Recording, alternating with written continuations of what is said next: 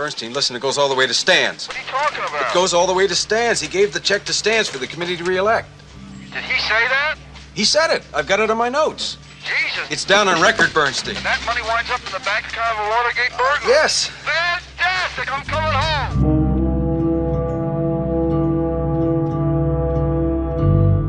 Fala pessoal, começando mais um episódio do podcast Filmes Clássicos, número 165.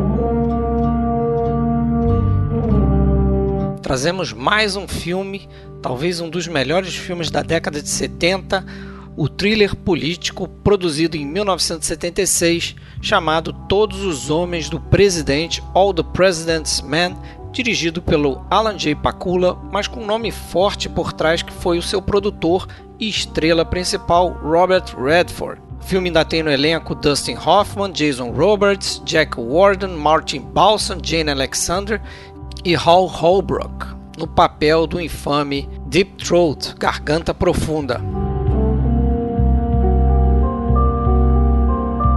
Antes da gente começar a conversar sobre o filme, vale a pena lembrar que o Spotify agora está disponibilizando uma funcionalidade em que os ouvintes podem avaliar o podcast que eles gostam. Então você pode entrar lá no nosso perfil, procura podcast Filmes Clássicos.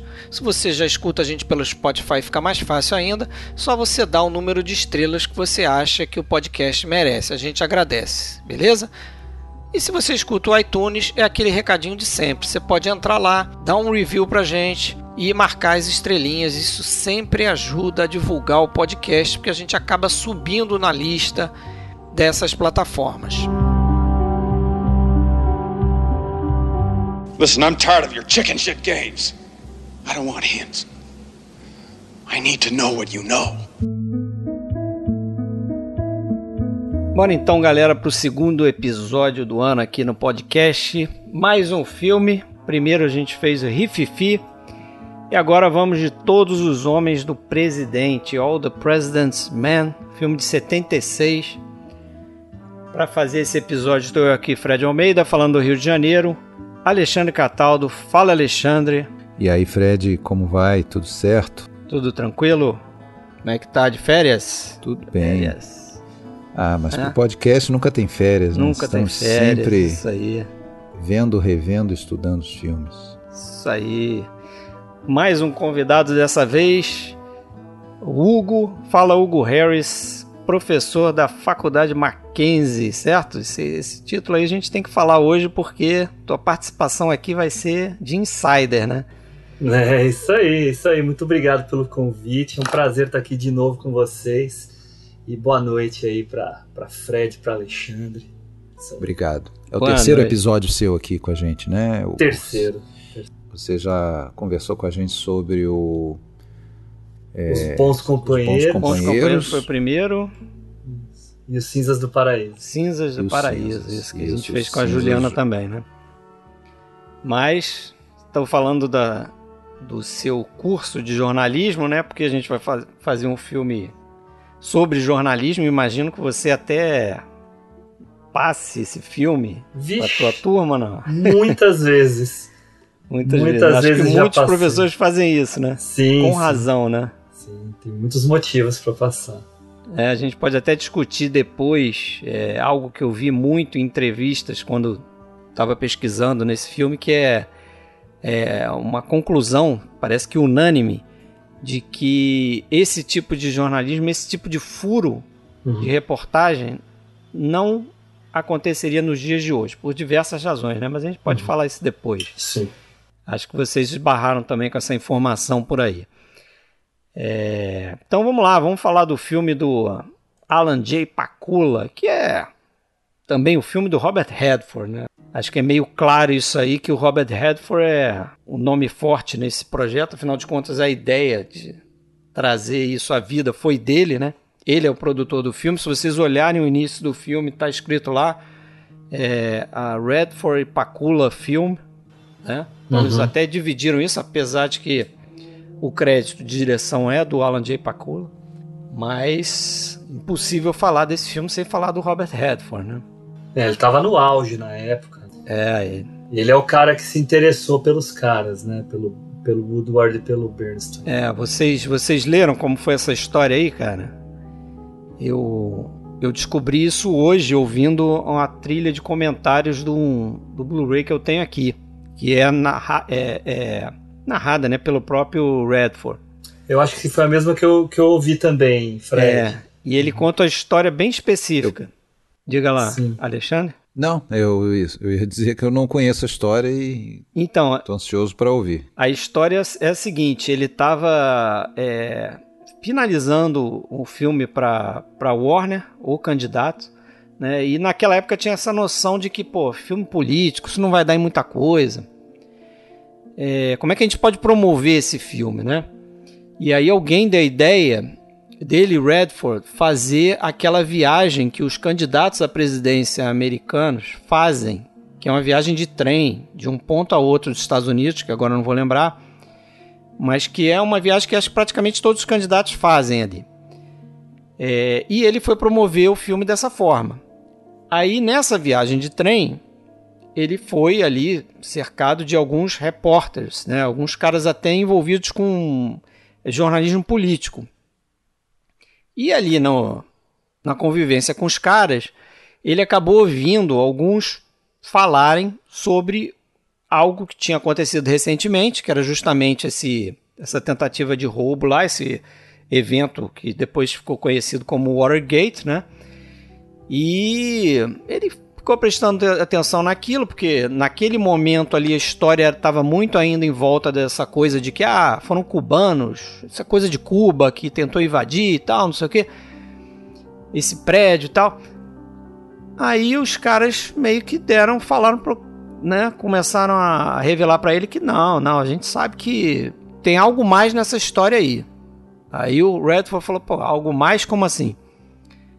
Né, tem algo mais, né? Não vão falar aqui e tal, tem algo mais. Ele falou, como assim tem algo mais? Está apontando, aponta, para a administração do país? É isso? Para o governo? E os caras falaram, é, é por aí. Tem alguma coisa ligada com o governo, mas, cara, isso aí, esquece essa história, porque isso não vai dar em nada, entendeu? Muitas razões pelas quais essa história não, não vai para frente, pô, nenhum editor é, é, em algum jornal vai bancar essa história. Ninguém vai encarar o Richard Nixon porque sabem que ele é um cara muito vingativo. Se você porra, cruzar o caminho dele, ele vai atacar com toda a força. É, e tem outra também, os, tanto um lado quanto o outro fazem, isso é prática comum. Os do, democratas fazem isso com republicanos, os republicanos fazem com os democratas, né? essa coisa de espionar. Né? Um partido espionar o outro. E ele achou aquilo, porra, será que isso vai ser varrido para debaixo do tapete, não sei o que. Ele começou a prestar atenção nessa história assim. E aí, ele acompanhando o jornal, ele começou a ver que no Washington Post, justamente, tinham poucos caras acompanhando isso. Ele, ele, ele via que era sempre matéria de dois caras, que ele não lembrava o nome, mas que eram sempre os mesmos caras que estavam reportando é, coisas cada vez maiores, né? E eram o Carl Bernstein e o Bob Woodward, né? Depois ele, ele foi lembrar os nomes e foi seguir, foi, foi, tentar descobrir mais sobre, sobre o que esses caras estavam escrevendo, né? E deu no que deu, né?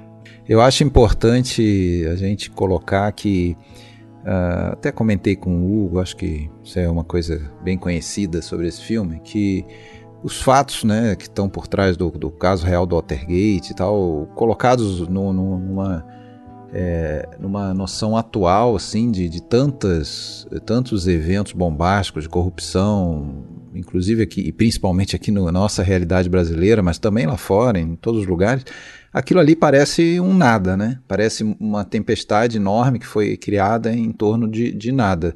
Não é nada, óbvio, é uma coisa muito grave, mas é uma coisa que é, já ocorria antes, continuou ocorrendo depois, cada vez em, em escalas maiores é, que aquilo ali parece, bom, chegou a, derru a, derrubar um presidente.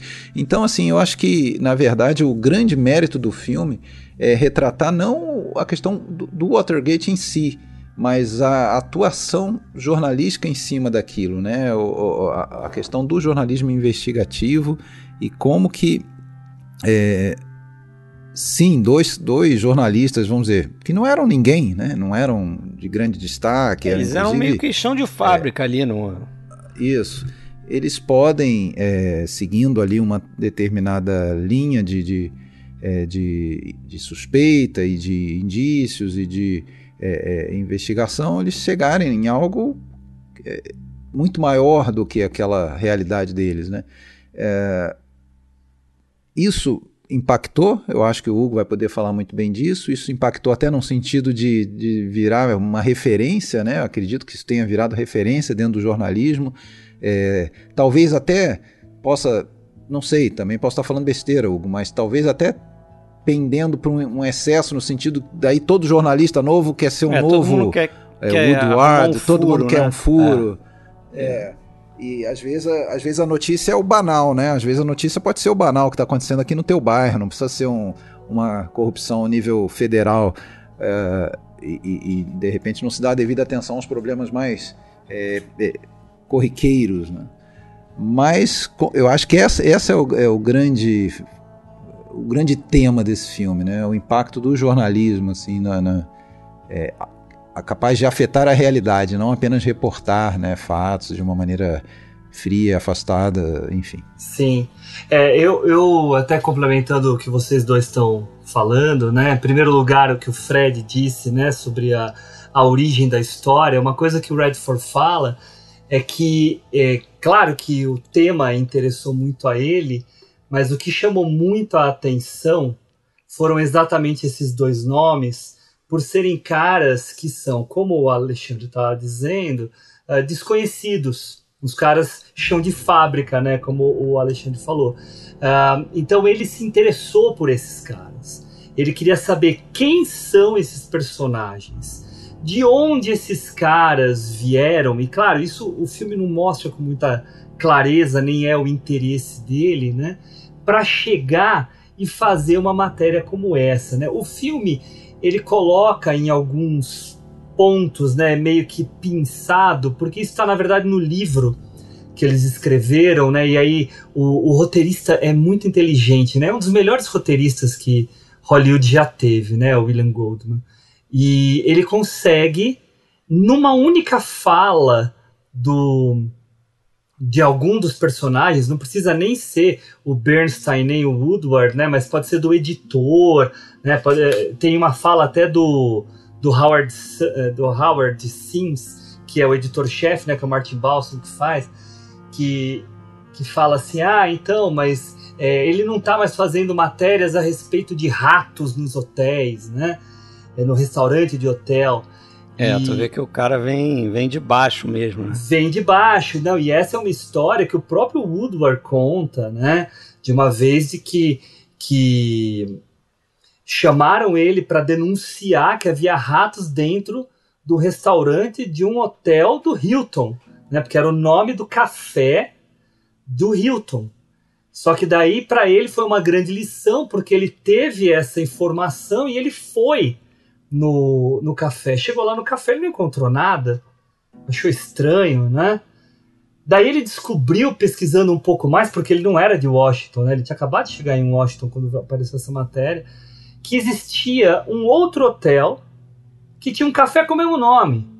E era nesse café que tinha esses ratos. Foi né? no errado, né? Foi, ele foi no errado. É, e aí ele se protegeu de falar uma besteira ao fazer aquilo que a gente diz que todo jornalista tem que fazer: gastar a sola do sapato. Ele não ficou apurando de dentro da redação. Ele foi a campo, né? Então, o, o, a lição que ele traz aí no momento que ele vai fazer o Todos os Homens do Presidente, né? Que ele vai fazer as matérias sobre o Watergate, que no começo ele nem sabe direito o que, que é, né? Ele era apenas um repórter da editoria local, né? Daquilo que eles chamam de Metro, né? De Metropolitan.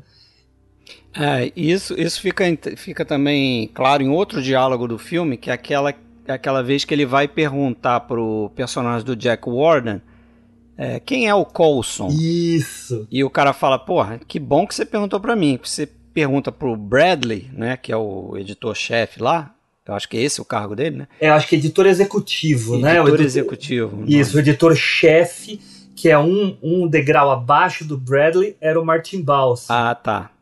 Aí ele fala, pô, se você perguntasse para ele, o cara ia, né?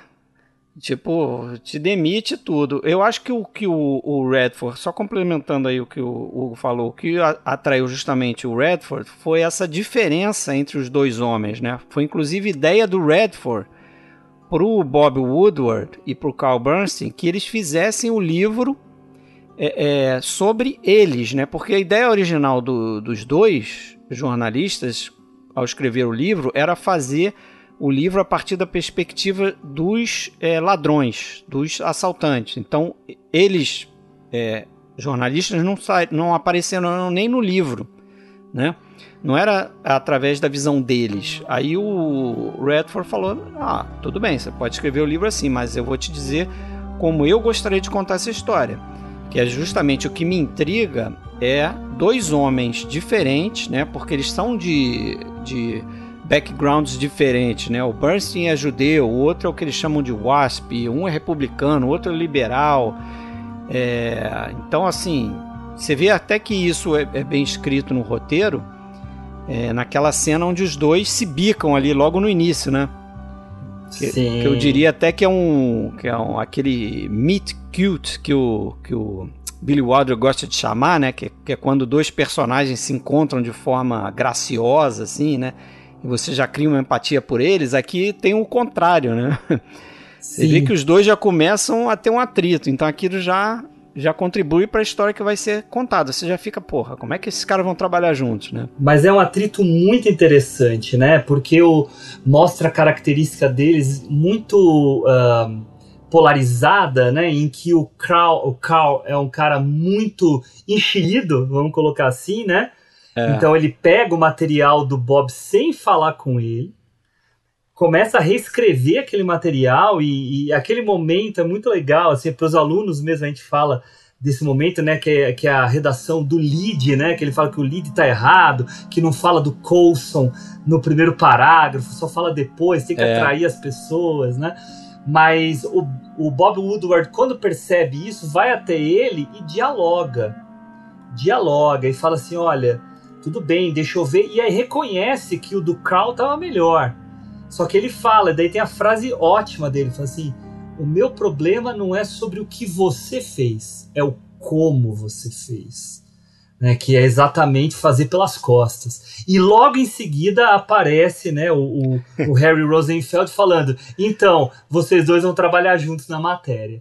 Aí fica um olhando pro outro, né? Isso, aquele momento suspenso. né? Hugo, fazendo parênteses no que você estava falando antes, é, a gente pode, e acredito que você faça isso no teu curso de jornalismo, usar isso que você falou, né, dessa necessidade, dessa importância de ir a campo, ir na, é, atrás das confirmações. É, talvez aí resida um dos Tô falando de fora, tá? Um dos grandes problemas do jornalismo atual, né? Que é, é, é muita replicação de matéria já feita por outros, né? Sim, É, sim. principalmente com redes sociais aí, e pouca checagem de fontes e simplesmente as notícias brotam do, e são requentadas muitas vezes, né? É, eu acho que o grande problema que a gente encontra no mercado jornalístico hoje, Alexandre, é a, a, a questão da velocidade versus pressa, né? Então, a velocidade é importante porque você está concorrendo com um monte de veículos, mas você não pode ter pressa, porque pode acontecer de você, na pressa, deixar de checar algo que é importante. Os grandes veículos têm até departamentos de checagem, então isso é algo importante. Mas dentro do que você está perguntando, eu acho que tem uma coisa mais importante. Uma coisa que eu, por exemplo, e os alunos não gostavam muito disso, eu era meio que o professor carrasco, mas eu forçava os alunos a irem a campo fazer a matéria. Eu não aceitava apuração que tivesse apenas fonte consultada por telefone ou por internet. Isso depois ou antes de você mostrar o filme? Todos os homens do presidente. Esse é o Bradley. né? É, é, não, ne- nesse caso específico eu nem mostrava o filme, eles já É. deveriam ter visto em alguma disciplina anterior.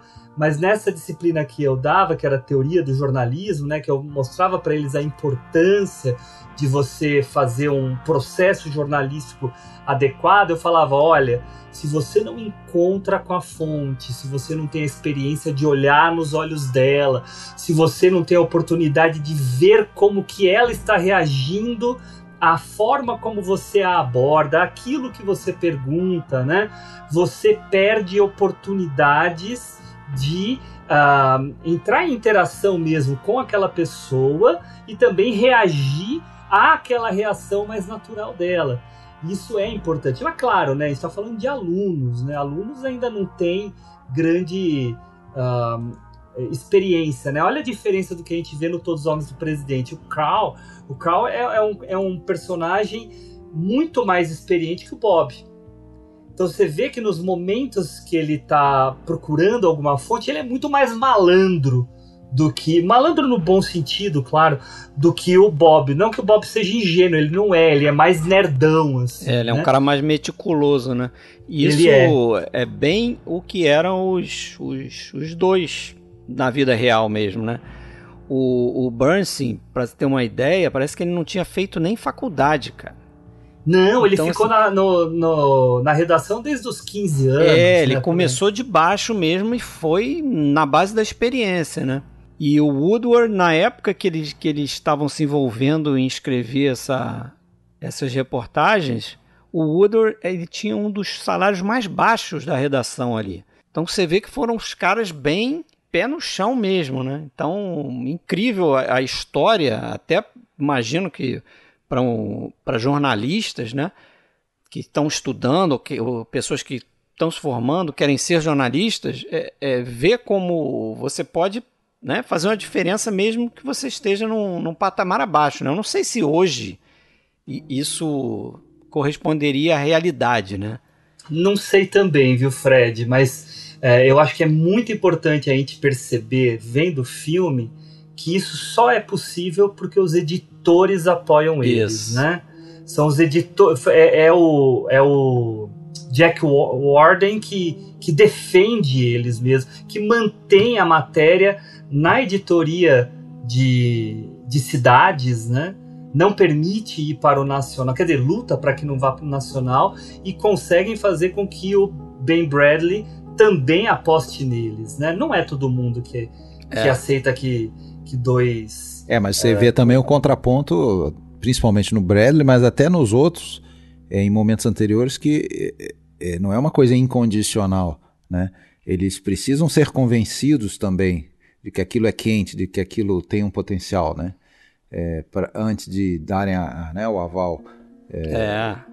Justamente para não correr risco, ainda mais né, no, no, no, caso específico ali do Watergate, pelo, pelo potencial perigo que aquilo representaria até para o próprio jornal, né? De, de uma retaliação, e, e, no, e no caso do Post também, né? Porque eu não sei se vocês viram Sim. o filme do Spielberg, o The Post. Filmaço. Que o The, o The Post é um bom filme para complementar esse daqui, porque ele conta um pouco a história da Catherine Graham, que esse, que esse filme aqui, o Todos os Homens do Presidente, uhum. não relata, né? Que era dona do jornal né? E a relação dela estreita com o Ben Bradley. Então, o personagem do Jason Roberts aqui, o, esse Ben Bradley, esse editor executivo, como falou o Hugo, ele está defendendo os interesses dela também, né?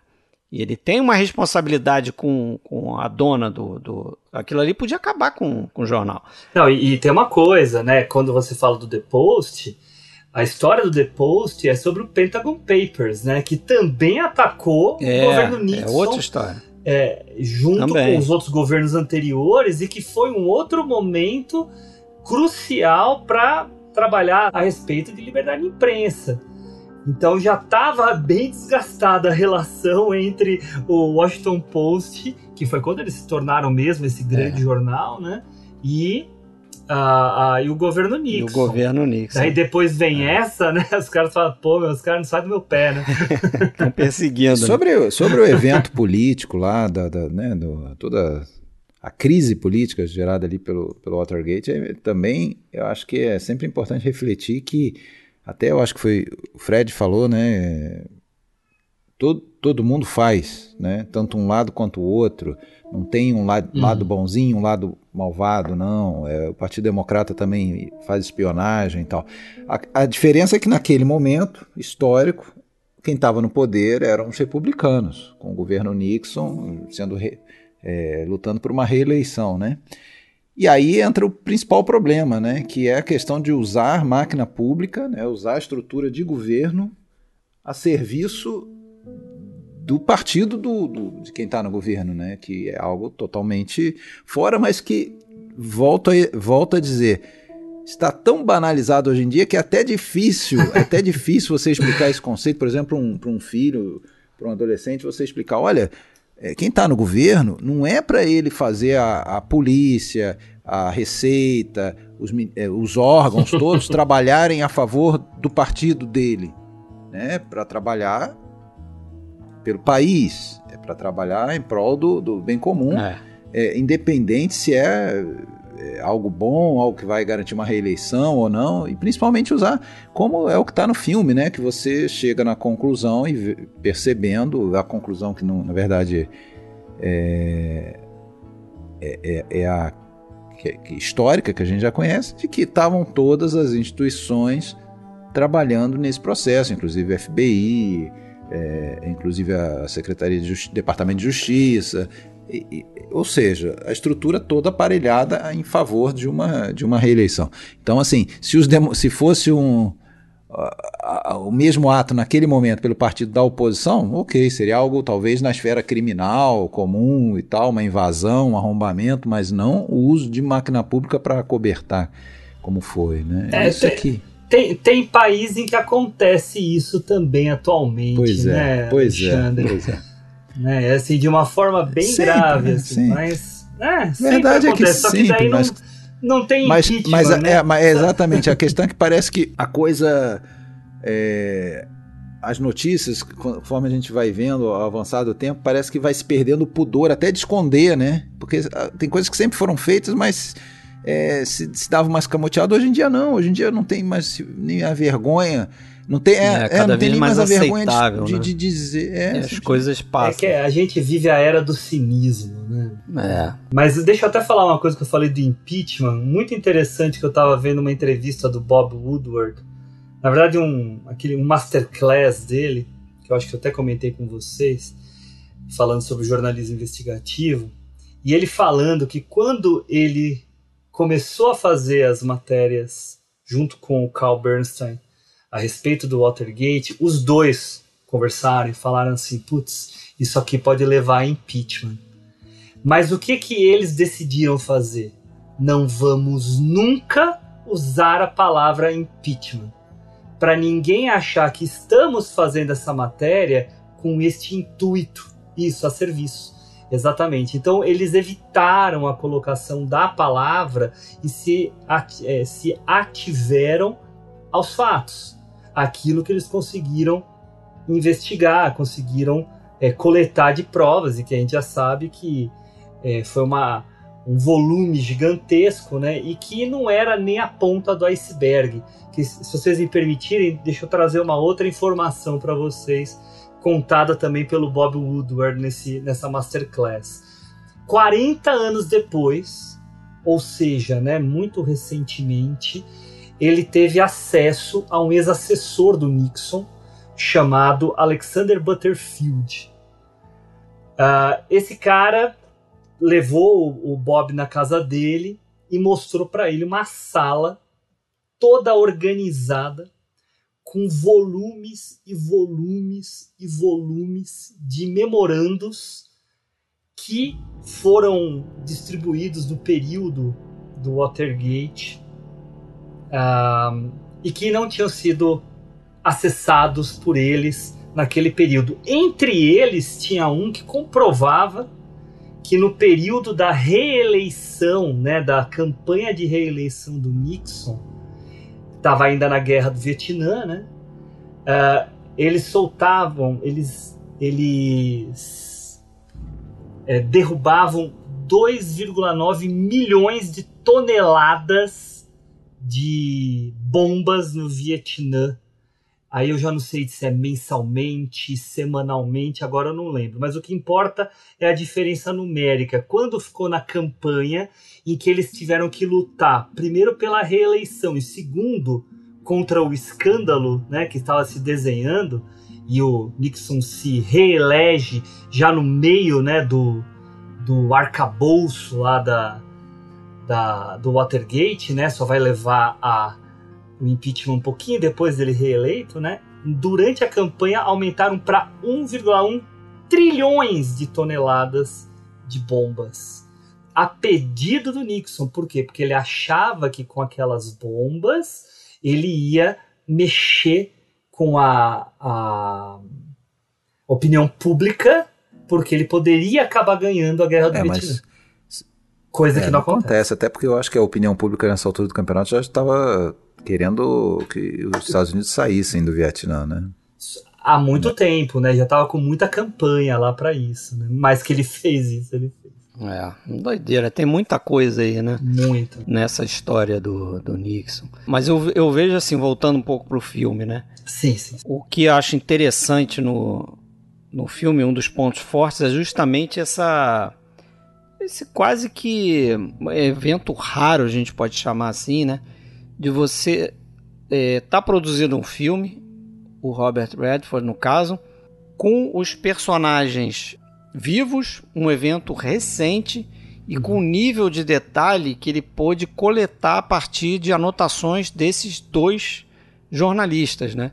É como, Como consultores mesmo. né? Como consultores, exatamente, trabalhando no set ali com eles, escrevendo e, né, e pessoas ali que eles podem é, é, ter contato para melhorar as suas interpretações. Né? Dustin Hoffman ficava lá observando o, o Carl Bernstein, o, o Robert Redford da mesma forma com Bob Woodward, né, tentando entender esses personagens para trazer aquilo para a tela e o nível de detalhe que, que eles contam nessa história, né? Porque é, muito do que acontece ali, praticamente tudo, é conforme os dois relatavam que aconteceu, né? Ele até, Redford fala isso. Eu não sei se algumas coisas eram verdade, mas de qualquer forma eram como eles relatavam que aconteceu. Uma coisa quase em tempo real, assim, né? Muito É. recente. aí. Muito Uhum. recente. Sei lá, tenta imaginar um evento aí político de um, dois anos atrás, você já tendo um filme, assim, atualíssimo sobre isso. né? É. E cheio de detalhes, né? Não ele, é, ele acompanhou, não é uma né? coisa ele, passiva. ele, ele diz, o Redford diz que ele, ele chegou aí a campo, assim, algumas poucas vezes com os dois, enquanto que eles estavam trabalhando aquela matéria sobre o Coulson, né? Então o filme foi sair bem depois, né? Até porque, assim, é, esse filme, como tantos outros que a gente relata, né, muitas vezes é esnobado pela maioria dos estúdios, né? Ele teve uma dificuldade enorme de conseguir algum estúdio para bancar esse filme. É, primeiro porque era um- uma história conhecida e as pessoas, os produtores falavam, tá, mas aí, o final todo mundo já sabe como é que vai ser, né? Naquele ponto ali que ele estava para produzir o filme. Então a gente sabe o que acontece no final, como é que você vai driblar isso, né? Como é que você vai tornar o filme interessante? É um filme sobre política. O que, que acontece no filme? Não tem ação. É só jornalista batendo máquina de escrever. Vai ser isso o filme, né? Então eles tiveram que fazer um roteiro. E o, e o Hugo falou muito bem do William Goldman, né? Um baita de um roteirista. Já tinha é, feito o Butch Cassidy ali, provavelmente daí que ele Conheceu estreitou relações com Robert Redford, né? Ele no mesmo ano ele escreve o Maratona da Morte, que tem o Dustin Hoffman como protagonista, né? Outro grande filme também. Filmaço. Então é um roteiro muito bem escrito, Você né? tocou num ponto importante, né? Um filme com uma história que tem tudo para dar um filme maçante, né? Nas mãos aí de pessoas é, não tão gabaritadas e poxa, é impressionante como é que esse filme passa rápido, né? E, e- e sendo É. que a maior parte do filme é isso que você falou, eles na redação, né? Eles na redação, é, datilografando e, e trocando a- as informações e fazendo aquela. Tem aquelas cenas, eu acho que tem um- uma, um- uma cena específica, eu acho que é um único plano de 5, 6 minutos do Redford ao telefone, numa É, ligação, parece. interrompe para atender outra ligação, volta a primeira, ele até parece que se confunde. E isso aconteceu de verdade, ele trocou o nome de quem ele estava falando e isso ficou, né? É, ele trocou o nome, né? Eu acho que ele faz isso mais de uma vez, né? Não, e é isso, e isso ficou, né? Não, não foi cortado, assim, ficou, ficou natural, né? É, até porque imagina, você tá fazendo um plano de seis minutos, cara, você errou um pouquinho, emenda e vambora, né? E essa cena aí que você falou eu acho excelente, cara. É uma das melhores cenas do filme, até pela dificuldade técnica, né? Eu até posso aproveitar. Dificuldade de atuação também, de né? Atuação, cara? Imagina um ator, você é um todo monólogo, mundo, né, cara? Todo mundo ali. Não, o próprio, o próprio Redford fala que ele teve. É, que foi muito tenso para ele fazer essa cena, né? Porque era seis minutos dele lá, né? É, falando ao telefone, o movimento de câmera, né? Que ao mesmo tempo rolava, a ação lá no fundo, que eu sei que é sobre isso que o Fred vai falar. E, e, e, conseguir né, conciliar tudo no timing certo, porque eles queriam que no começo é, fosse perceptível pro pessoal que estava assistindo que lá no fundo rolava a, a indicação do candidato democrata, né? Enquanto ele estava no telefone conversando com o cara lá do comitê. Então isso é muito, muito bem orquestrado para eles e, e se ele errou no final lá, confundindo o McGregor e o, e o, e o outro cara lá, né? O cara do cheque, tá ótimo, ficou muito bom do mesmo jeito. Mas, Fred, desculpa te interromper. Não, você complementou bem. Eu ia falar que eu gosto muito desse plano justamente porque é, ele diz ali, né? Tem, tem várias partes ali de uma equipe de cinema envolvidas e, e, e fazendo um excelente trabalho. Um deles é o trabalho de câmera, né? Como o Alexandre falou. Que a câmera vai se aproximando dele lentamente, um traveling muito lento, lento, lento, lento. É, tem a questão do, até do, do videozinho que eu fiz, e a essa altura o pessoal já deve ter visto, se não viu, procura lá na página e procura no nosso canal do YouTube, que é aquela questão do split diopter, né, que eu explico um pouquinho melhor lá o que, que é, que eles atingem uma grande profundidade de campo justamente para é, revelar esses personagens lá atrás no filme, né? É, que estão vendo uma televisão e que aí você tem esses, essas duas ações acontecendo ao mesmo tempo. Tem o um grupo lá atrás que está distraído com outra coisa e aqui na frente tem o Robert Redford, é, é, é, o personagem dele descobrindo mais uma coisa importante que vai avançar na história e, e tudo está em foco ali, né? Então tem o, o, trabalho da equipe de fotografia, tem o trabalho do ator, como o Alexandre bem falou. Imagina você ficar ali, né? Monólogo. Sem corte, né? um monólogo praticamente, você interagindo ali com o telefone, acaba tendo esse rinho no final. É, o trabalho de captação do som, né? É, e o trabalho geral, por exemplo, que tem no filme é essa questão do da direção de arte, né? Que é demais. Que né? também é outro campo fenomenal para se falar sobre isso, porque eles começam a fazer o filme na redação do, do Post, do Washington Post mesmo. Eles filmam alguns planos ali, mas eles percebem que aquilo causa uma, uma confusão ali. Os, os jornalistas não conseguiam trabalhar. Imagina! Quem pensaria que eles conseguiriam trabalhar, né? Uma equipe de Hollywood fazendo um filme dentro do, do, do seu espaço de trabalho, como é que você vai se concentrar em alguma outra coisa, né? Eu não ia conseguir me concentrar com o Robert Redford. Pois é, o Robert não, Redford, Dustin Hoffman pra lá e pra cá. Não, você, porra, né? ainda mais a gente cinéfilo aí que a gente é. I'm working here. Dane o trabalho, né? É. pois é, aí eles fazem uma réplica da, da redação do, do, do post, mas dizem que assim nos mínimos detalhes, até a. A lixeira, é lixo, né? eles, eles copiaram, né? Eles trouxeram, acho Ele que é muito bem lixeira feito, do, cara. Da redação. É, o, o, a direção de arte é de um cara chamado George Jenkins, que eu descobri aqui que é um cara veteraníssimo. Pra você ter uma ideia, Sim. o cara fez o, a direção de arte dos melhores anos de nossas vidas, do William Wyler, cara, 30 anos antes. Né? É, Ele ainda não era production designer, né? É. Ele era o- só o. Ele era diretor de arte- arte, né? é. E faz um trabalho, pô, fantástico ali, né? Tanto é que ele ganha o Oscar, né? ganha.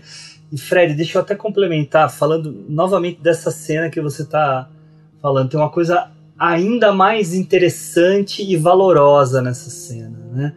Ah, um pouquinho antes disso, teve a primeira conversa do Bob Woodward na garagem, né, com o Deep Throat, né? Isso. E ele fala, follow the money. E esse momento em que tem esse movimento de traveling in, com toda essa mise-en-scène complexa que o Pacula e o Gordon Willis fazem, é o primeiro momento em que eles conseguem fazer uma conexão monetária referente ao, assim, concreta, né? Referente ao Watergate. Não é uma primeira infor informação, é uma primeira conexão, que é quando eles conectam o cheque Os 25 que mil estava dólares. de 25 mil dólares com o comitê de reeleição do Nixon. É a hora que ele conver... Os nomes que ele confunde são exatamente o nome do cara, que é o nome do cara que está no cheque, e o cara que cuida do comitê. É. Então, eles usam esse momento com essa artimanha linguística tão incrementada para um momento de grande importância no conteúdo da história. Isso é, é a inteligência dos caras sabendo a narrativa que eles estão construindo. né? É, muito bem orquestrada tudo isso aí, né? Muito. Até, deixa eu, desculpa aproveitar mais uma coisinha. É, o Alexandre tava falando, né, que poderia ser um roteiro super maçante. E se a gente for pensar, eu até escutei isso num podcast falando desse filme, que eu até tinha indicado para vocês. Esse filme, ele só tem cenas expositivas, que geralmente é um saco. Só que eles conseguem pegar essas cenas expositivas, e essa é a qualidade do William Goldman, e transformar essas cenas expositivas em cenas de ação, em cenas interessantes e, e articuladas. Sim, outra né? coisa, Hugo, importante lembrar é que é, o filme é totalmente linear, né? Ele é totalmente uma narrativa bem convencional, no momento em que cada vez mais o cinema partia para narrativas né, não, não tão lineares, né? E esse filme não, ou seja, por que, que ele é, um- é tão bom? Por que, que ele te prende tanto, né? Apesar de, de ser simples na forma, ah, né, sem grandes eh, cenas de, de ação propriamente, né? E- e- a gente tem a sensação que está vendo muita ação acontecendo, mas é, é, ou eles na escrivaninha ou ele na garagem lá conversando com o Garganta Profunda, Uhum. muitos diálogos sempre positivos, como você está falando, né? E, e mesmo assim te prende muito, né? O, o ritmo é muito bom. É. Nesse É, caso, o- a noção do ritmo é fundamental. Um- uma possível resposta para tua pro teu comentário, Alexandre, é uma fala do próprio Robert Redford, que ele falava que ele via esse filme como um filme de espionagem, É. como um filme de detetive, Filme de investigação, né? de investigação. É, espio- espionagem tá errado. é investigação mesmo, como se fosse um, um filme de Sherlock Holmes, por exemplo, né? Então Uhum. eles vão descobrindo as pistas que vão levar aquilo que a gente já sabe, né? Que as pessoas sabem. Mas é só que chega um ponto em que a gente, público, meio que se perde. É um filme meio. uma história meio labiríntica, né? Como costumam ser esses casos mesmo, né? Vários nomes vão, vão, vão pulando na, É. na tua frente, daí a pouco você já não sabe mais quem é quem. E, só que aí, essa altura já deixou de importar também esse detalhamento, né? Porque você já sabe que é- é- a coisa é suja mesmo, né? É um filme, um filme que vai exigir que você preste atenção nos diálogos, né? E preste atenção nesses nomes para você conectar as coisas. E eu acho que um, um outro elemento que a gente tocou brevemente, mas eu acho interessante falar e que torna essa coisa de mistério ainda mais importante é justamente a figura do chamado Garganta Profunda, né? O personagem interpretado pelo Hal Holbrook, é, que era um cara assim que na época é, todo mundo queria descobrir quem era esse cara, né? É um segredo que o, o Carl Burns e o Bob Woodward mantiveram assim por muito e muito tempo. Esse cara, né? Isso, essa história acontece ali no início da, da década de 70 e só foram revelar a identidade desse cara na década de 90, se eu não me engano, quando esse cara já estava prestes. Não, e- foi? não, i- início dos 2000. Início do 2000, Ini- desculpa. E foi, e foi o cara que falou. Foi o cara que falou, o, o tal do Mark Felt, né? Que era um cara que era do, do Departamento de Justiça, era, parece que o segundo nome no FBI, era um cara do alto escalão do FBI. E que. Assim, ninguém sabia, parece até que o, o, o Jason Roberts fala numa entrevista que o Jason Roberts interpretou, interpretou Ben Bradley, né? E conversando com o Ben Bradley, é, o Bradley disse que na época ele rodou alguns programas de computador lá, um, uma coisa qualquer lá, um banco de dados, para tentar descobrir quem era o cara. Tipo, é, é, pegava informação de quem estava na cidade. Eu não sei direito como é que eles faziam, mas pegava tipo informação de quem, dos nomes que ele suspeitava que estariam na cidade naquele, naquela época em que o, o Woodward falava com ele, que teve o contato com o tal Garganta Profunda, entendeu? Tentou cruzar uns dados para ver se conseguia descobrir quem era. Esse tal do Mark Felt, na época, ele era um dos das pessoas que eram suspeitas, entre aspas, de ser o tal do Garganta Profunda, mas ele sempre negou. Ele sempre falava, não, não era eu, não era eu, não sei o quê. O que, que será que eles fariam com o cara se descobrisse naquela época? Pois é, Iam né? fazer carinho Ah, nele. então. Mas aí, aí, eu, aí eu só aproveitando tua pergunta, o próprio Bob Woodward disse que naqueles memorandos que ele pegou do Butterfield é, estava lá que o Nixon descobriu que era o Mark É Felt. mesmo? Só que eles nunca fizeram nada, e tá escrito isso, que eles nunca fizeram nada. Eles é, optaram em não fazer porque o Mark Felt sabia coisa demais. Então eles tinham medo de, ao fazer alguma coisa, outras outros esqueletos do armário Jogar mais aparecerem. coisa no ventilador. É, então eles Ah, falaram assim, ó, ser. deixa quieto, já estragou, né? Ah, é. Porque você imagina, eles iam ter que lidar com o Woodward e o Bernstein também. Porque aí provavelmente viria à tona. Ia falar, não, esse cara que morreu, que desapareceu, sei lá, se acontecesse com o Mark Felt, esse cara era o Garganta Profunda. Então, certamente tá, iriam relacionar com, com o governo Nixon de novo, né? Não, imagina a raiva que ele não ficou, né? De não poder fazer nada. Ah, é. Dizem que o Nixon era um cara extremamente vingativo, né? Paranoico, né?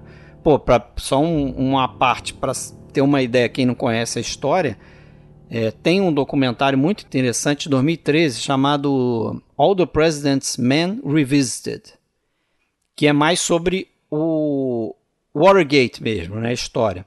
Para você ter uma ideia, um dos pontos cruciais que entregaram a coisa toda, o fato do Nixon conhecer o que estava acontecendo, é porque o Nixon, ele quando entrou no, na Casa Branca, ele pediu para a CIA lá pro instalar microfones dentro do, da sala do presidente.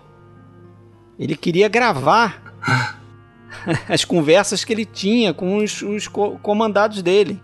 Olha só, não sei para que, que ele queria aquilo. Justa, logicamente, ele nunca imaginava que aquilo iria sair dali de dentro, né?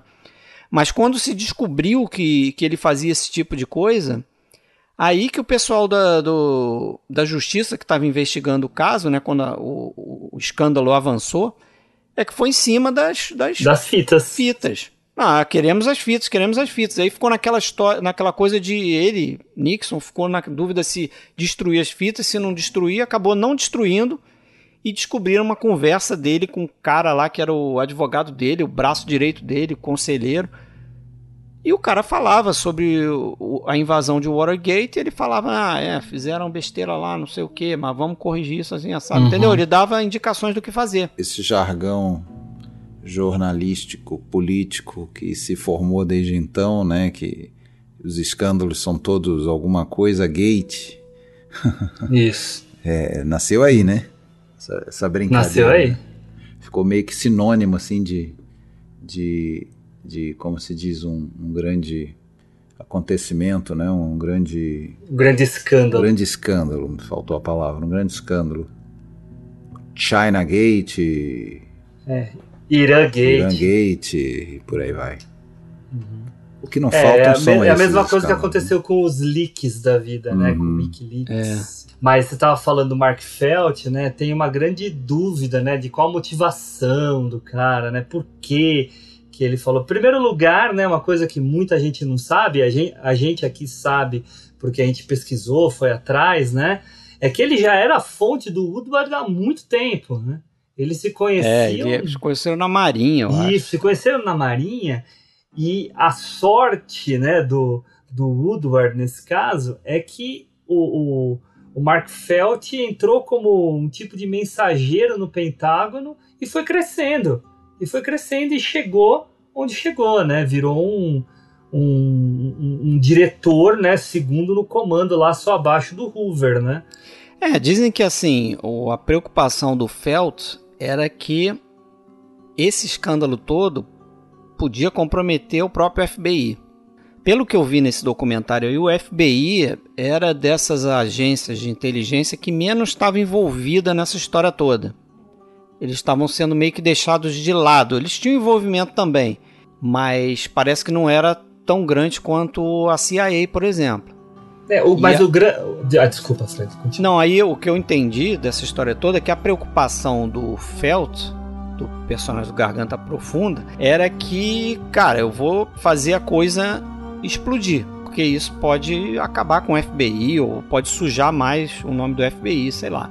Então ele é. meio que fez uma estratégia de defesa, mas foi uma coisa conflitante, né? Porque. Eu queria falar de uma cena, de um plano desse filme que eu tenho certeza que vocês vão, vão ter muito que falar dele, que é aquele da biblioteca, né? Biblioteca ah, é do sensacional, Congresso. Cara. Quando a câmera vem, acho que é um zoom out que temos ali na vertical, né? Que eles vão não ficando. Não é bem um zoom out, não. não. Acho que eles. A câmera não, sobe. Eles, eles levantam a câmera. Não, era, era uma super é, grua. É, o, diz o Redford que era na, na, no início ali do desse movimento de remoto da câmera, né? Eles controlavam a câmera com controle remoto.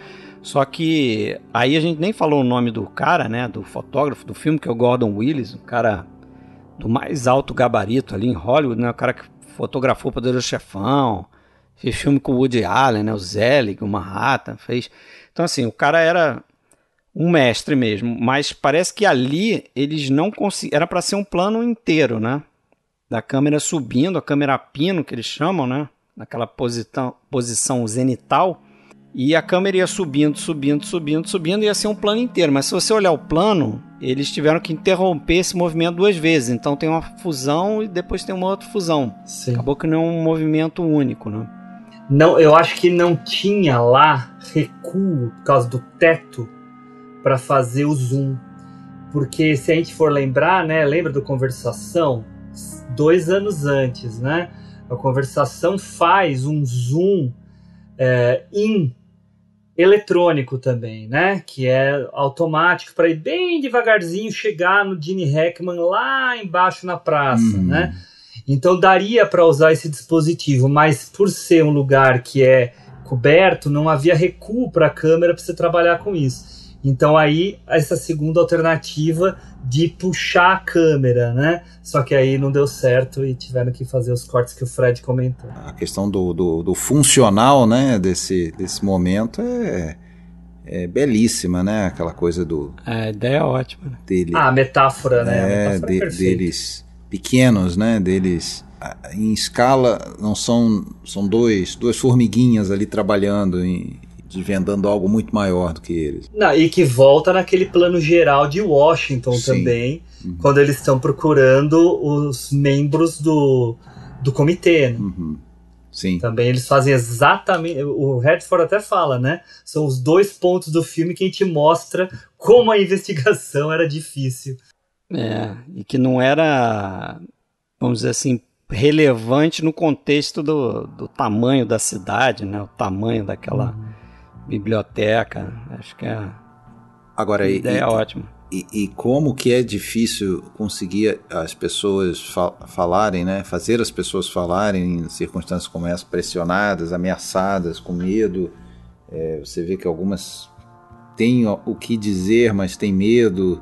Uh, e aí até é tem, um, tem um momento quase, dá para dizer que é o relevo, o, o alívio cômico do, do, do filme, né? Que vem uma pessoa, uma moça e começa bem aberta a falar bastante, e em pouco tempo eles percebem que é a mulher errada, que não é aquela, não era aquela pessoa que eles achavam que era, era uma é, outsider, assim. É, e isso é uma coisa que a gente conversa muito na faculdade, né? Que assim, a... por que a fonte fala? Será que a fonte, todas as fontes são pessoas altruístas que querem ajudar o bem da humanidade. Não, geralmente a fonte que fala é porque ela tem algum interesse. Tudo bem, pode ser às vezes interesses belíssimos, às vezes não. Mas quando aparece uma situação em que a fonte pesa para ela, que ela tem mais a perder do que ganhar, por que falar? Por que falar, né? Tem até um, uma falar? dessas pessoas que é, que eles abordam é uma mulher que justamente fala isso para eles, né? Ah, vocês sabem o que é lealdade, né?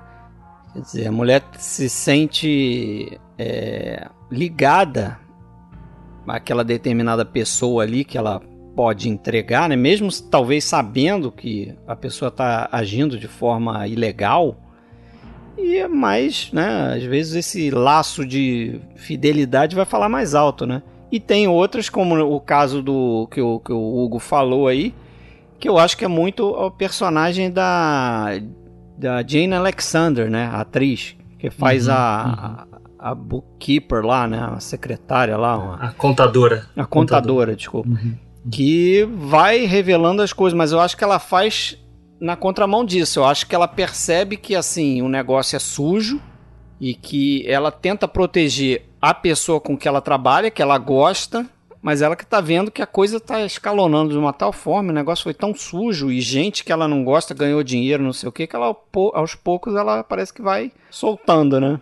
Fred, sabe, sabe o que eu acho que é uma das grandes qualidades desse filme? e que já vi outras pessoas falando, mas que é legal aqui a gente pensar a respeito, é que os personagens que fizeram as coisas erradas, que, claro, não estou falando do Nixon, do Haldeman, do Mitchell, né? Estou falando dos. Do, do, do, usando o termo que o Alexandre usou, né? Do pessoal do chão de fábrica, né? É, foi ah, falei. É, foi você, desculpa. Isso. É, esse pessoal, né? É, não colocar eles como vilões colocar como pessoas que estavam trabalhando e que de alguma forma ou cometeram um deslize, ou cometeram uma falha, ou fizeram algo que achavam que era corriqueiro, mas que levava a um crime, mas é, foram fazendo coisas do dia a dia, mas não porque eles eram pessoas más, eram pessoas estavam dentro do é isso eles é, estavam né? eles estavam dentro de uma engrenagem. Isso eu acho muito importante para um, um filme, para uma história, se aproximar de uma situação de, de dá para dizer, de realismo mesmo, porque assim é a vida, né? É, uhum. pou, poucas, talvez, seres aí da, da, da humanidade são ou vilões totais ou mocinhos totais, né? Acho difícil. Todo mundo é cinza, né? É, e decisões erradas são tomadas muitas vezes condicionadas não é, não é que você queira passar pano para qualquer coisa, não se trata disso, mas é, quando os filmes são. Os personagens são muito planos, né? Fica, fica uma coisa chata, fica uma coisa é, que você vê que é, que, é, que é muito distante do real. E esse filme realmente não, não, não traz dessa forma, né? É, o, o, personagem do Sloan, né? Aquele que tem a mulher grávida. Uhum. É um bom exemplo disso. Pois é, a gente, a gente simpatiza com ele, né? De, de alguma maneira. Sim, e ele fez muita coisa errada ele abre muito o jogo para os caras, depois ele arrega, depois a gente descobre que na verdade foi o, o, o pessoal do grande júri que não fez as perguntas adequadas para ele. Então tudo foi, é, é, é, uma ida e vinda na, na forma como a gente olha esse personagem que mostra que houve uma preocupação do filme de mostrar essa complexidade que você está levantando porque essa complexidade torna a história muito difícil de desvendar. É. O, o que é muito legal do livro, por exemplo, né? você abre o livro, você fica é, desesperado, porque as primeiras 10 páginas são de nomes de pessoas envolvidas, né? Todos os homens do presidente. E aí vocês estavam falando antes, né, que ah, a gente fica perdido aqui com os nomes. Então imagina no livro onde está tudo completo. Você é. fica desesperado, você não entende mais nada. Você tem que começar a fazer que nem Luciano de Solidão, ficar anotando os nomes do lado, fazendo árvore genealógica, hum. porque senão você se perde se completamente. Perde. Mas uma e reflexão que eu fiz agora com, com isso que o Alexandre falou, e você está complementando, é que, vejam se eu estou errado, mas eu acho que os, os grandes vilões dessa história, no filme, eles aparecem em imagens de arquivo. O Haldeman, acho que aparece em algum momento ali numa imagem de televisão. O Nixon a gente vê tomando posse, aparece no início também. O Mitchell. É, o Mitchell. o Mitchell aparece, acho que num jornal, não sei se Isso. aparece com imagem de TV e tal. E, e justamente esses outros é, personagens, que no final das contas são os personagens que acabaram né, é, ajudando a resolver essa situação toda, é, passando informação para os repórteres, eles são interpretados por, por atores. Né? E aí tem essas cenas que, né? Essa cena do, do Sloan aí, como você falou, que é um cara importantíssimo nessa história toda, mas é, é, é justamente no momento que, pô, o cara tá para ser pai, ele tá num momento frágil da vida dele, quer dizer, você naturalmente se simpatiza com aquele personagem. E você vê ele quase que como uma vítima, pô, mas o cara tá ali dentro, né? E, e- e tem, claro, né, aquela aquela cena, acho que talvez você queria deixar para falar mais pro final, mas é que tem mais de um momento no filme, né? Bom, para começar a gente tem esse visualmente esse contraste gritante da, da redação, né, onde as coisas em tese estão sendo postas às claras e a redação extremamente bem iluminada, como provavelmente é, claro, uma redação de jornal de um grande jornal como é, é, é o Washington Post, e contrastando com aquela penumbra, aquele ambiente né, da- da- das profundezas lá do Daquela garganta garagem. profunda, meio um personagem meio escuso, misterioso e enfim, e trazendo as, Tem nome de filme pornô, né? é, as entranhas do Pois é. poder. Ah, isso- assim, só um comentário rápido, você já, já volta para você, Alexandre, desculpa. É, o, o, o Mark Felt ficou sem falar, quando ele descobriu que os caras chamavam ele de Garganta Profunda, ficou sem falar uns 20 anos com o Bob Woodward. Porque ficou puto da vida. É. Mas, mas devolvendo para você, Alexandre. Mas Eu não sabia essa história. Não, mas a, a questão do, do contraste, né? Porque em vários momentos a gente vê na própria redação, né? Para você ver até o alinhamento, como que eles dois são lobos solitários ali naquele qua- quase solitários. O pessoal tá ali acompanhando no- nos televisores, a posse, discurso e tal, e eles lá trabalhando no que iria justamente interferir naquele evento que eles estão assistindo ali naquele momento, né? Que é a, a, a posse do rei eleito Nixon, né, que não chegaria ao final do mandato, é, enfim. É, eu não sei, eu que eu saiba, eu acho que foi o único caso de impeachment nos Estados Unidos, sim, né? Ele não chegou, eu não acho que não chegou a Desculpa, ser... é, não, não foi impeachment, claro, né, ele a ser impeachment. Sim, Ele- eles estavam foi caminhando para essa para direção e o cara né, falou: não, É. eu tô saindo que nem, do, da que nem cadeira. aconteceu aqui com o Collor. É, É, já aconteceu aqui também. exatamente. é. Antes de rolar mesmo, o cara não, sai fora. Pra não terminar pior do que tava. né? Mas eu não sei se já se teve alguma situação anterior nos Estados Unidos, lá nos primórdios, né? Século XIX, Pode ter exemplo. não tido, sei. é, pode- eu não- Pode ter realmente eu não me tido, lembro. não- Já Eu soube acho mais que isso. não, tá? É, eu também acho que não. Eu acho que não, acho que o cara ia ser o primeiro aí. É, eles costumam tirar, eles costumavam, costumam tirar na bala, às vezes. É, pois é. É, o método. pois é. Foram alguns, foram alguns. Você fala da bala, né? Claro que daí a gente lembra do Kennedy. Tem aquele momento que eles falam das, da, da investida, né? Em, em tentar manchar o Ted Kennedy com aquele acidente que ele sofreu, né? Em Chappaquiddick, em que morreu a, a uma das assessoras de campanha dele, né? Que na época tinha sido até um escândalo porque que ela tava com ele no carro e tal. E, e aí, no começo do filme, é, o primeiro fio né, que, que solta e que leva eles lá para a biblioteca é essa questão do Ted Kennedy. Que sempre é uma pedra no sapato dos republicanos. É, e acabou sendo mesmo uma pedra na carreira dele, né? Que era um cara meio que certo, assim, para um dia ser presidente Sim, e nunca chegou, né? Sim. Foi Sim, senador eterno, assim. e o.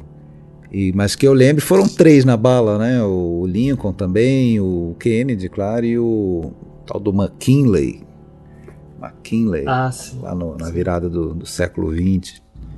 Que histórico, hein?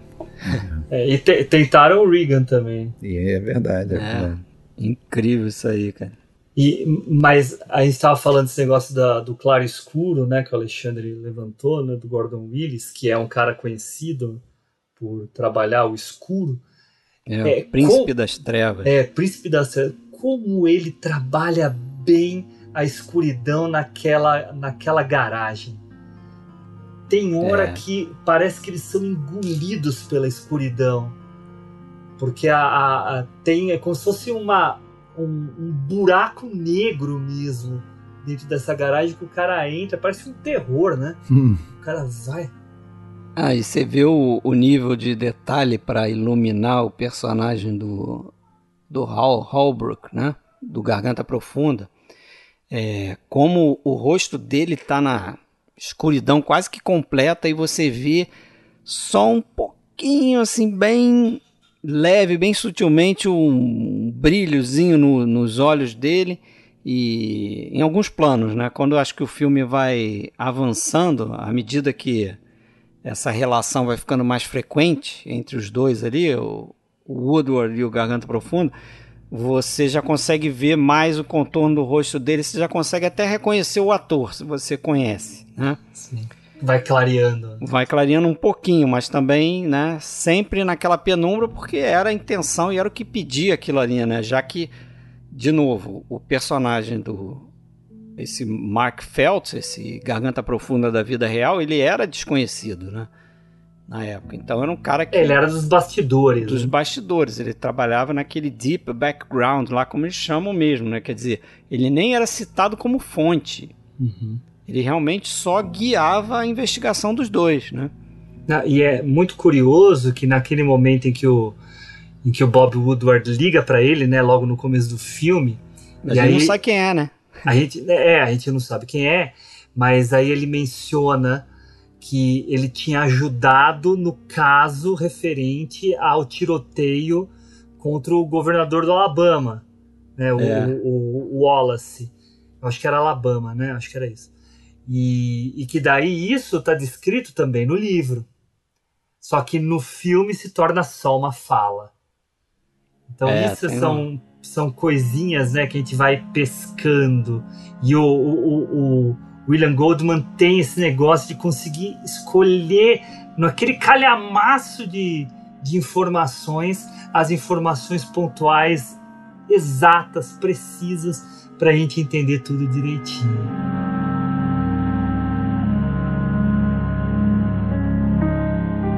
E o Pacula? Vou falar um pouquinho dele? É, o Pacula que já tinha até feito o Klutz, né? Passado condena. Tem uma carreira anterior como produtor, é, né? ele Também foi produtor do Só é para Todos, né? Foi parceiro do Mulligan. Ele foi assistente de produção dos Brutos Também Amam. Eita. Nos, é, ah, é? Eu, eu, escutei um podcast sobre os Brutos Também Amam, e os caras falam que o Pacula contou umas histórias do que acontecia lá dentro, mas ele era moleque ainda quando, quando participou, olha só. Né? Aí foi assistente de produção, é isso? De produção.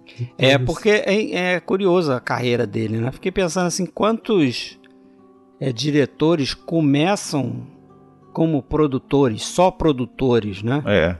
E depois é, viram diretores, né? Porque você imagina, do, do Sol é para Todos para esse filme aqui, esse filme aqui não foi o primeiro filme dele, né? Dirigido, mas. Dirigiu em 69, primeiro com a Liza Minnelli. É. Então, 62 para 69, tem aí, né, 7, sete anos. anos. E até 76 ele fazia o que para mim é o maior filme dele, né? Ah, sim, sem dúvida, Não sem dúvida. dúvida. Mas eu repito, eu acho esse filme muito Redford Pacula, né? Porque o Robert Redford era o produtor do filme. Inclusive o filme é produzido pela companhia dele, né, Wildwood Enterprises, com o apoio da Warner Bros. Né? Ele conseguiu convencer a Warner Bros. de entrar no projeto, mas a Warner pediu que ele, Redford, tinha que fazer um dos papéis. Então acho que foi natural ele fazer o, o Woodward. E é curioso como ele abordou o Dustin Hoffman, né? Parece que ele convidou o Dustin Hoffman num jogo do New York Knicks. Os dois ah, eram fãs. É estavam vendo o jogo.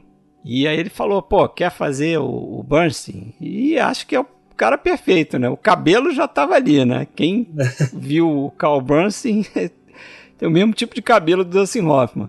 estatura e tudo. Mas os dois estavam no auge, né? É. Os dois no auge. Eu- Hugo, eu queria só te fazer uma pergunta. É, você acha que esse filme, é, fora do meio jornalístico, das aulas de curso de jornalismo, é um filme que ainda é um filme, vamos dizer, desperta interesse do público atualmente?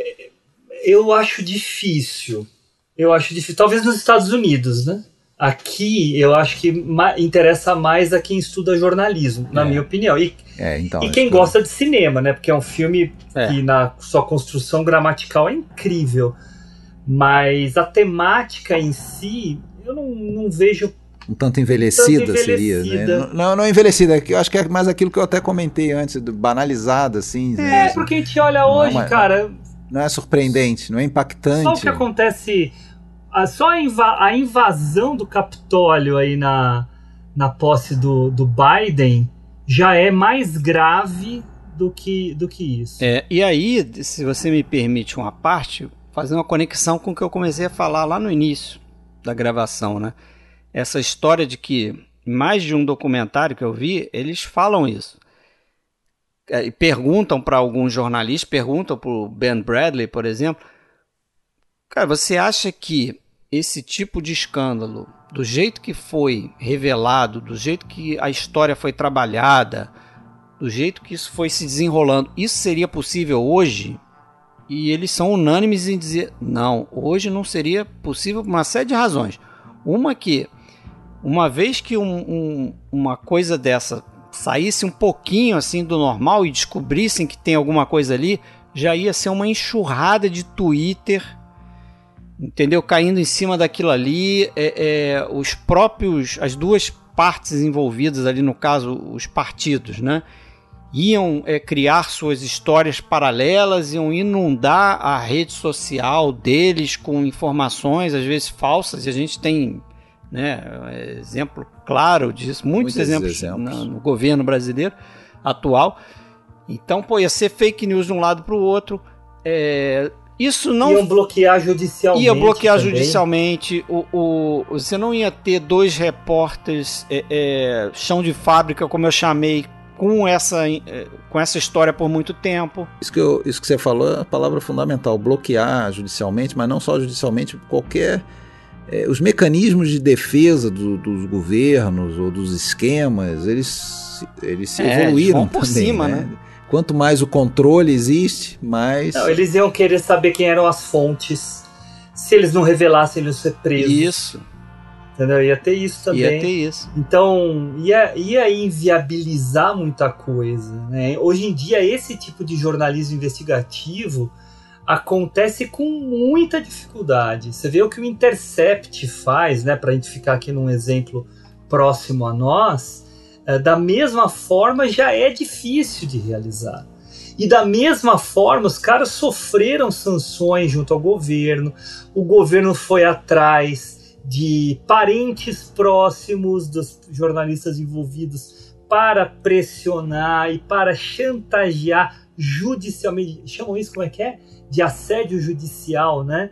Assediar judicialmente eles. Então, isso tudo ah, acaba atrapalhando o processo jornalístico. Então tem que, ser, tem que ter muita coragem mesmo para fazer esse tipo de trabalho hoje em dia. Naquela época também, obviamente, mas hoje é bem mais difícil, sem dúvida alguma. É. É, bom, acho que a gente já pode ir encerrando, falando algumas coisas, né? Só umas. Não sei se vocês concordam, tem mais coisas para falar. Eu tenho algumas aqui, umas curiosidades. Por exemplo, o Jason Roberts, que faz o Ben Bradley. É um filme importante na carreira dele, porque ele teve um acidente de carro em 72, ele quase morreu. Nesse momento da carreira, ele estava sem conseguir muitos papéis e o Redford resolve apostar nele, até porque o Redford já tinha sido é, é, apoiado por ele quando começou a, ca- a carreira, né? Começou um dos primeiros filmes do Redford ele fez e o Jason Roberts já era um ator de mais nível, né? Então ajudou o Redford e ele retribuiu dessa forma também.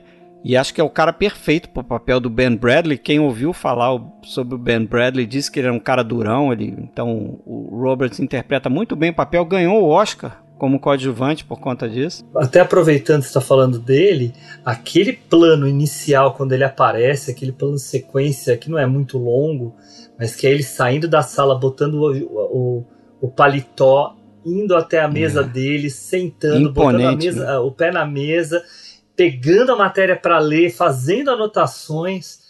Tudo é muito Você bem vê a tensão. É interessante que ele tem pouco tempo de tela, Pouco. né? Ele É. demora a aparecer no filme e é um daqueles casos, né? Pouco tempo de tela, mas é muito marcante, ganha Oscar. Parece, inclusive, que ele ia para o set mesmo quando não estava na cena, porque ele, ele entrou na, na- na- coisa, na- no personagem mesmo, e, e começou a dizer que a presença do. Ele é o diretor, né? A presença do, do diretor do jornal tem, tinha que estar sendo sentida ali, então ele fazia questão de ir lá para para que seria a sala dele, né, no, no set, ficar lendo lá um livro, sentado na mesa, a, a mesa, como se estivesse trabalhando, né? E, e dizem até que eu não fui conferir isso, mas eventualmente ele aparece lá no fundão da, da, da imagem da- do, do filme É, na bacana. sala. Ah, que Enfim, legal. algo meio Outra curiosidade é o F. Murray Abraham, né, que aparece no início do filme ali, bem rapidinho. Ele é um dos paisano, né? policiais ali que tá a paisana, né, dentro do carro. É ele que fala no rádio, né? Fala, pô, os caras não, não vai a outra equipe que já tá de uniforme, né? Que os caras estão a paisana, né? Tá um negócio estranho. Os caras abordam os malucos lá dentro do. Os ladrões, os ladrões estão de terno É. e eles estão a paisana lá com chapéu esquisito e tal, camisa florida. Pô, Fred, é- essa você me pegou, viu, cara? Quando você mostrou pra gente aqui no nosso grupo, eu não tinha a menor ideia de que É. era ele, cara. Quase que é de Eu costas. também não reconheci ele não, assim, de assim, nu- nunca percebia, mas lendo dá pra ver que é ele ali, fica bem claro que é ele, né? Sabendo sim, que, sim, que tá no filme. É, o filme ganhou quatro Oscars, né? Como eu falei, ganhou Jason Roberts, ator coadjuvante, ganhou roteiro, William Goldman, ganhou direção de arte, né? George Jenkins, George Gaines e ganhou som. Quatro caras fazendo som. E aí tem a coisa que agora ser polêmico, hein? Atenção, Marcelo Renault, hein? eu vou falar aqui. Fala porque Que não é querem que eu ouvir. queria... Eu, eu também queria falar disso, mano. Vamos falar sobre isso. Estamos exatamente, a trilha sonora sobe o som.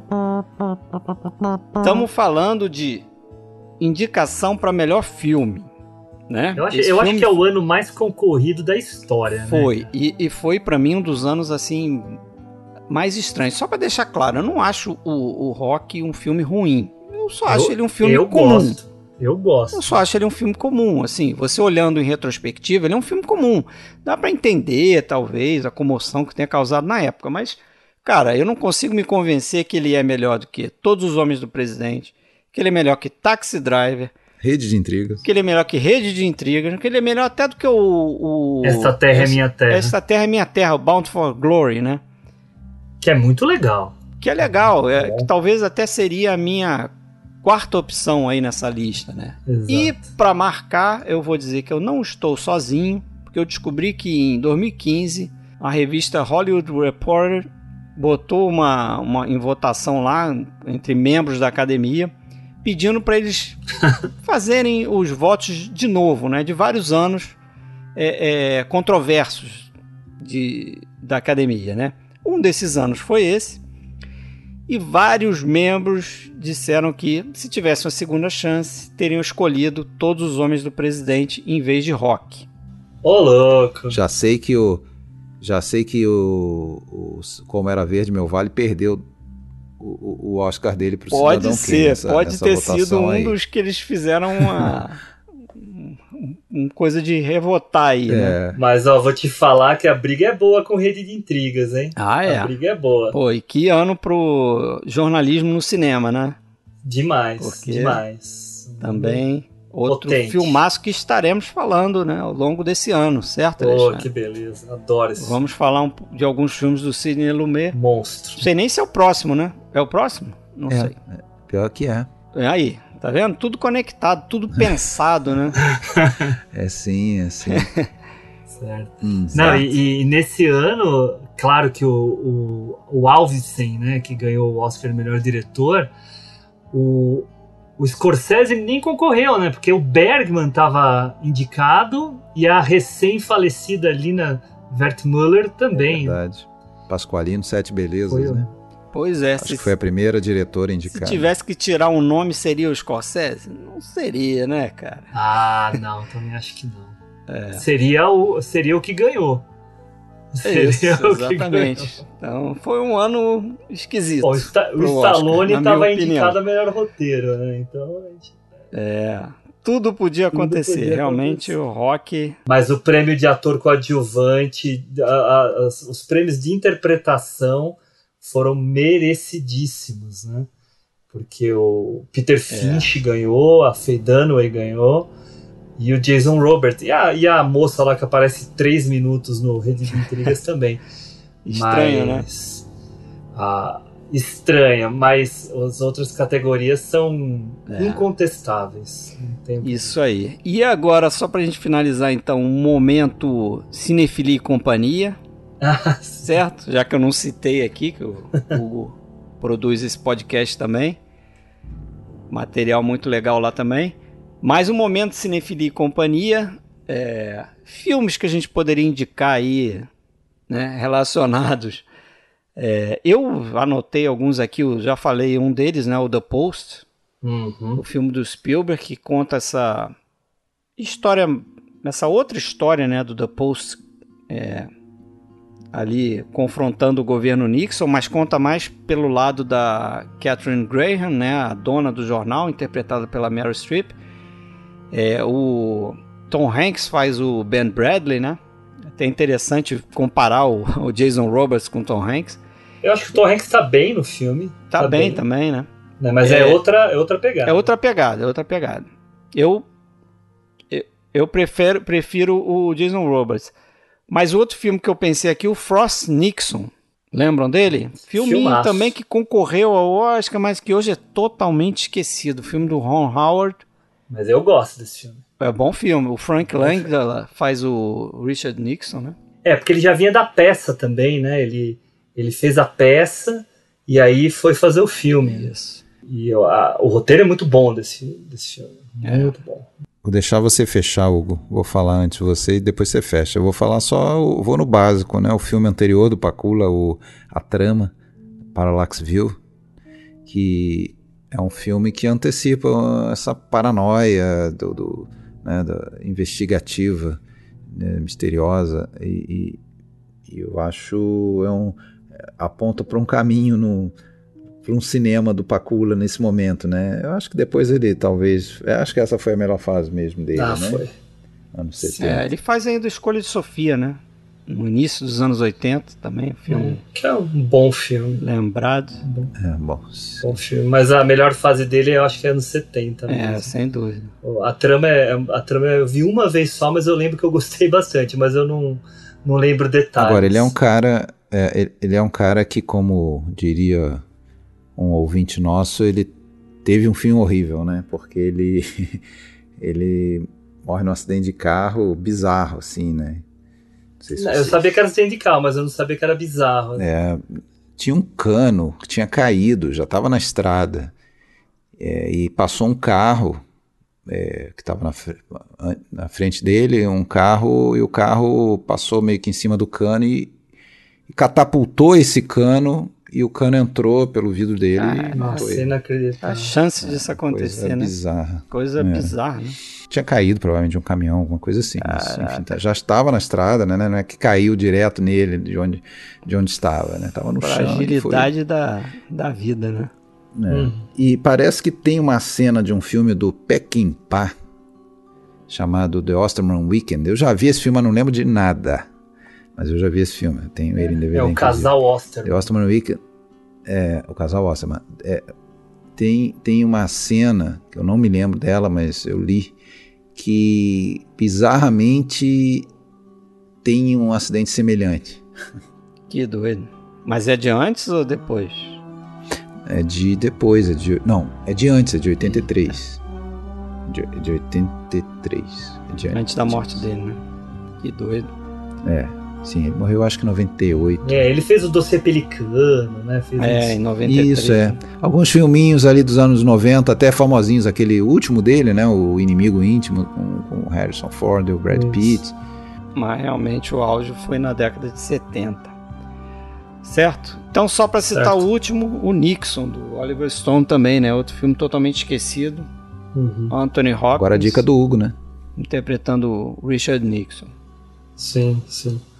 Não, é, é um bom filme também. Eu, eu lembro que eu achei ele bem cansativo, É. muito longo, né? Mas o Anthony Hopkins, sendo Anthony Hopkins, né? Ótimo. É, vale pela atuação Como dele também. Vale não por achei ele. nenhum grande filme, não. E pela John Allen, né? Que faz a mulher dele também. Tá. É. Ah, mas se eu tiver que indicar alguma coisa, eu vou aproveitar e indicar um outro filme de jornalismo que tem uma conexãozinha aqui. Vocês talvez tenham visto, e o pessoal que escuta vocês também, mas é, vou aproveitar para falar um pouquinho dele, que é o Spotlight. É um filme que Ah, sim, eu particularmente gosto bastante.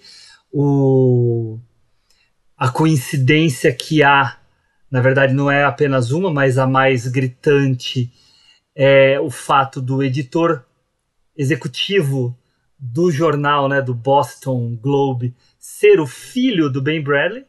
Olha só. Então, né, e que, que é o cara que comanda, né, que estimula a equipe Spotlight a ir atrás do caso, né, dos padres pedófilos de Boston. Mas o que eu acho também bacana desse filme é que, junto com Todos os Homens do Presidente, é um filme que mostra muito o processo da realização jornalística, que vai mostrar mesmo a, a, a gana do repórter como algo crucial para trazer grandes reportagens à tona, né? grandes acontecimentos, escândalos, que seja, né? à tona, que sem isso não acontece. E ao mesmo tempo a seriedade. É, é muito curioso que no Spotlight acontece uma situação em que o próprio Ben Bradley Jr. não aceita as matérias que estão sendo trazidas pelo Spotlight, pela equipe Spotlight, exatamente por falta de fontes e de informações concretas para confirmar tudo. Puxou o é pai. exa- exatamente, é o que acontece no Todos os Homens do Presidente também. Que ele fica o tempo todo falando, não, eu quero mais fontes, e tem aquela frase famosa, né? Quando afinal alguém vai falar oficialmente pra gente, né? E não simplesmente ficar como anônimo, como fonte anônima. Então, ele fica o tempo todo falando pro Bob Woodward e pro Carl Bernstein para eles conseguirem informações mais concretas para dar maior credibilidade à matéria, que é exatamente o que o filho dele acaba fazendo no, ah, nos acontecimentos lá do, do- da reportagem do Spotlight. Então isso. Teve um ótimo professor. então. Ah, teve. Isso aí tá, tá no sangue. Tá no sangue. Mas é isso aí então. Vamos encerrar. Valeu aí, obrigado pela sua participação. Valeu, Hugo. obrigado. Muito bom papo. Valeu, Hugo. É um, é um prazer, sempre bom. Valeu, Alexandre. Obrigado, Fred. Obrigado, Hugo. Até a próxima. Abraço!